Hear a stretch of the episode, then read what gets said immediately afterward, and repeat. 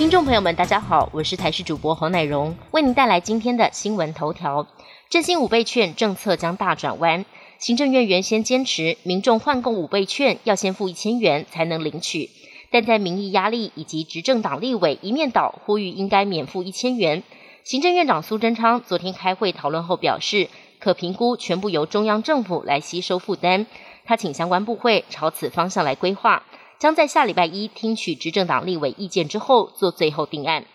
博流旅游泡泡重启，今天一共一百三十二名旅客参与首航。旅客疫苗预约信几乎寄爆了博流观光局的信箱。由于博流方面仅提供两千剂疫苗，让不少民众担忧打不到。博流观光局台湾办事处表示，两千剂疫苗预计可以打到九月底，未来不排除向美国索取疫苗。雄狮旅行社总经理尤国珍说：“预约单太多了，现在各家旅行社都很急。以雄狮来说，收了近五千笔的订单，其中有八九成都是为了打疫苗。如果博流方面没有办法承诺，消费者可能会取消。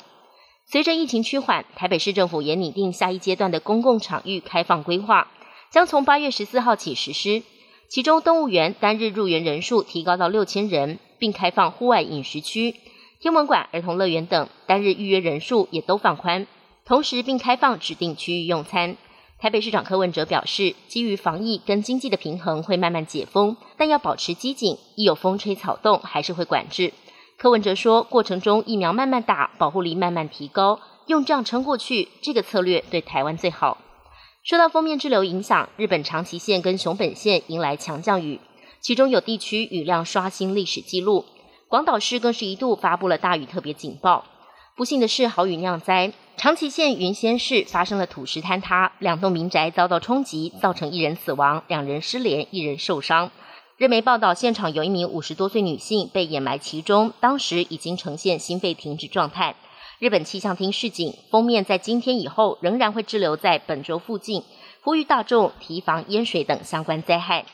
气候变迁危机已经不容忽视。根据美国政府科学家的观察，今年七月相当炎热，是百年记录以来最高。美国国家海洋暨大气总署指出，七月的陆地海面温度比二十世纪十五点八度的均温高出了零点九度，是一百四十二年前开始记录气温至今最热的月份，打破了二零一六年七月创下的纪录。全球多个地区在上个月经历了异常的高温，包括了亚洲创下最热七月纪录，欧洲则是受到热浪跟野火所苦。成为史上第二炎热的七月，而且周三在意大利西西里测得了欧洲纪录以来最高温四十八点八度。